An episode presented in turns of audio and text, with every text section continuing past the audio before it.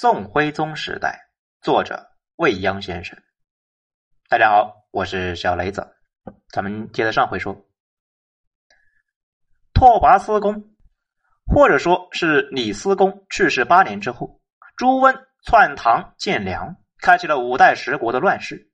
自从中原打成了一锅粥，王朝更迭，几家称王，几家称帝，经历了五十三年，终归于赵宋。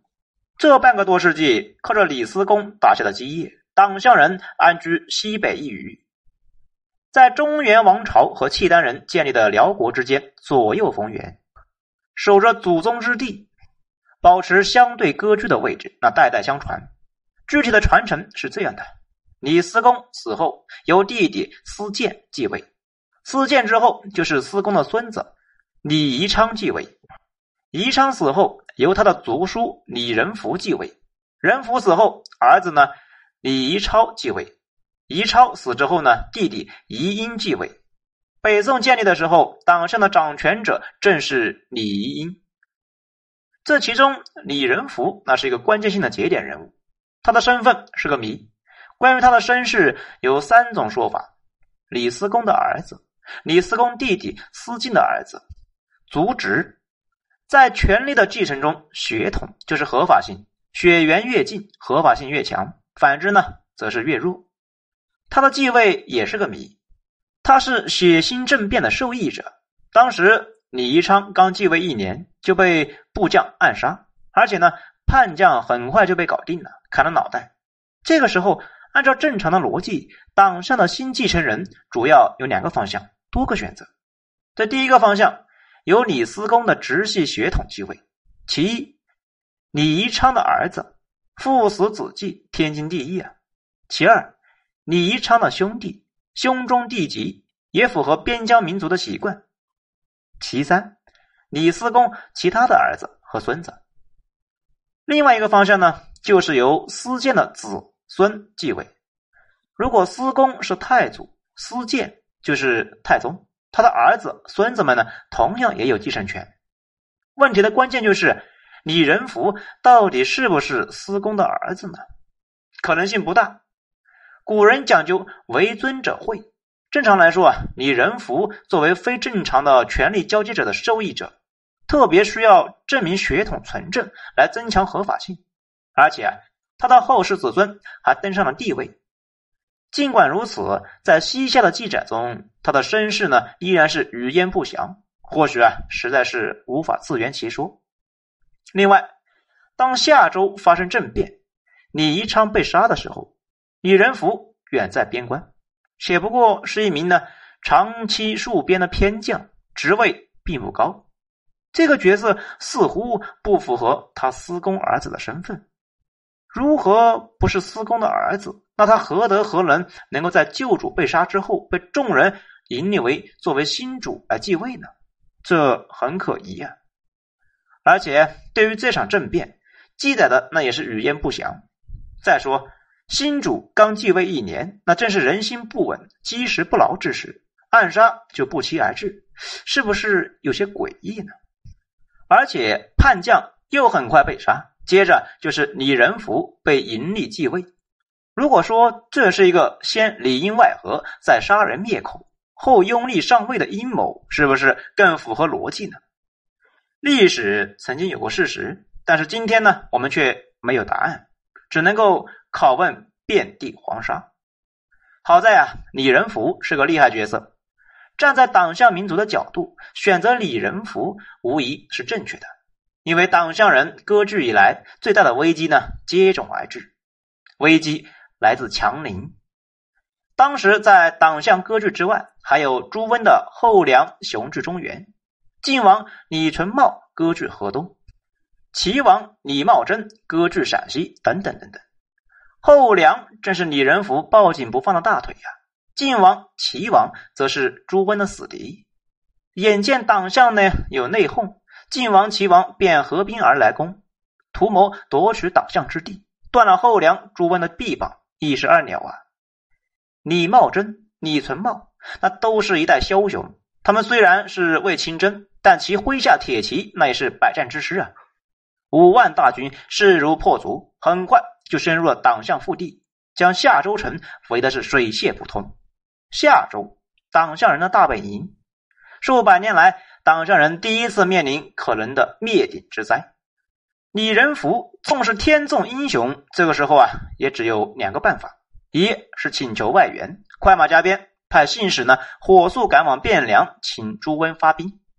这么多年，党项人小心翼翼、恭恭敬敬的臣服后梁，就是啊，为了应对可能的危局。这二呢，是固守夏州城，由夏州去汴梁，那山高水长，后梁即便出兵，何时能治，那也是未知数啊。所以固守夏州，那才是根本之策，至少要坚持到援军的到来。那么夏州能够守得住吗？党项人信心满满。因为啊，这是夏州曾经的统万城。这时候，李仁福和所有的党项将士都万分感激先祖们取得的这座坚城。当然，他们更应该感激的是五百年前的筑城人大夏皇帝浩连勃勃。浩连勃勃原名呢刘伯伯，匈奴人，东晋十六国时胡夏国的建立者。其父亲曾经呢是西单于。都设河西诸部族，后来被北魏所灭。刘伯伯侥幸逃脱，逃到后秦来避难。后秦国主见他身材魁梧，容姿秀丽，很是喜欢，就让手下的一位酋长收留了他，还委任他为安北将军，配以鲜卑族两万余户，镇守朔方。酋长也很喜欢伯伯，把女儿嫁给他为妻。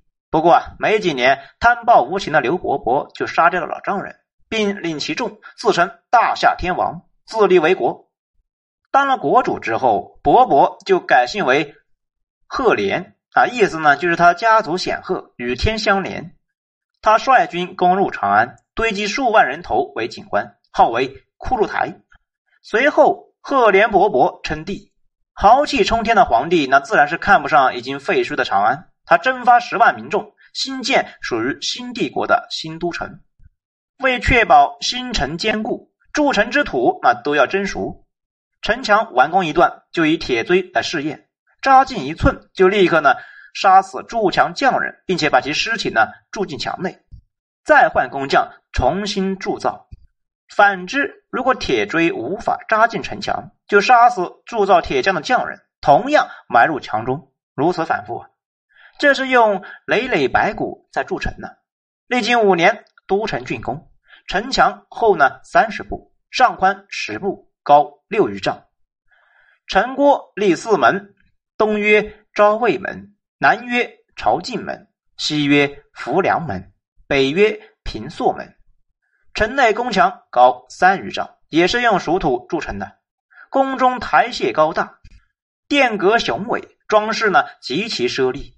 新都启用那一天，赫连勃勃登高望远，万千臣民匍匐在脚下，万岁之声响彻云天。这一刻，他似乎主宰了天地万物，也自以为能够与日月同辉，遂取统一天下、君临万邦之意，将新成都命名为统万，史称统万城。尽管城池坚固无比，名字大气豪迈。但世事却没有顺随皇帝的心愿。建成七年之后，赫连勃勃驾崩。在六年之后，北魏攻灭大夏国。所谓统万，一统万年，不过十三年而已。这些残暴的独裁者总是自作多情的，与天比高，与地比厚，满心以为帝国天长地久，功业传承千秋。殊不知世间有沧海桑田，漫漫黄沙。千百年后，尘归尘，土归土，所谓的功业踪迹全无。万里长城今犹在，不见当年秦始皇。这座坚城倒是呢，历尽风雨，直到李仁福时代，依然是坚固无比，成为了党项人最后的依靠。当年北魏灭了大夏，然后呢，北魏拓跋正是党项拓跋的先祖。五百年后，敌人留下的城池。倒成为了子孙后代最后的庇护所。天道轮回，历史真有意思呀！果然，齐王和晋王的联军虽然将夏州城那围的是水泄不通，但是呢，却也无法对这座奸臣无计可施啊。加之李仁福带领的党项将士众志成城，同仇敌忾，战局陷入了焦灼。这随着呢后梁援军到来，围城数月的联军主动撤退，夏州转危为安，党项人有惊无险，度过了一次生死劫。李仁福向后梁进贡五百匹良马来作为酬谢，后梁则赐予李仁福更高的官职，直至加减校太师兼中书令，封陇西郡王。这是党项首领封王的开始。如果就这样幸福下去，对党项人也挺好的。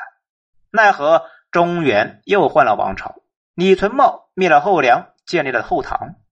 李存茂正是前几年发兵攻夏州的晋王，此一时彼一时，即使曾经刀枪相见，时移世易。眼见李存茂已经是皇帝，李仁福马上遣使向后唐称臣。李仁福的机灵。李存茂那自然也是顺水推舟，封他为检校太师兼中书令、朔方王。那既是封王，无论中原朝代更迭，党项首领的王爵那算是固定了下来。几年之后，李仁福病故，后唐朝廷追封他为国王，赠韩王。李仁福以谜一般的出身，谜一般的继位，登上党项人政治舞台的核心。当时正值中原大乱，天下萧萧，弱肉强食。他能够带领族人抗击大军入侵，守住祖宗之地，已实属不易。在中原王朝更迭之际，不以个人恩怨为羁绊，及时转向，继续称臣，让族人休养生息，为自己争来王爵，福泽子孙后代，不愧为一代英豪啊！李仁福去世，儿子宜超继位。按照惯例呢，李宜超请求后唐皇帝册封，原本就是一个走程序的事情。这一次啊，却出了点意外。后唐皇帝有了些新想法，或许是忌惮党项人盘踞夏州数百年，唯恐尾大不掉；又或者呢，是对于当年联军进攻不利这个秋后算账；或者干脆就是欺负李宜超新主继位，想一举解决问题。皇帝封他为节度使，不过啊是延州节度使。延州那也就是今天呢陕西延安，同时把延州节度使改为夏州节度使。这简单的说呢，就是把老李家调离老巢，把党项势力连根拔起。想继续高官厚禄，可以去延州接着当节度使吧；不想挪地方也可以，甚至呢说得清楚。诛灭全族，党项人再次面临生死时速，圣域惶惶。后唐延州节度使带领五万唐军前来接任，李宜超拒不交防，两军对峙于夏州城下。坚固的夏州城再次成为党项人最后的堡垒。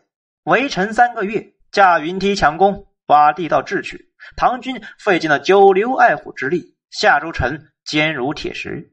依然巍峨挺立，唐军力竭，被迫撤兵。撤兵就是转机啊！李宜超迅速抓住机会，向后唐上表认错，言辞恳切，极尽谦卑。那比起父亲呢？宜超硬的更硬，软的更软。这眼看兵败，皇帝还能说什么呢？只好就坡下驴了。封赐依旧，党项人再次守住了祖宗之地。李宜超向朝廷献马五十匹。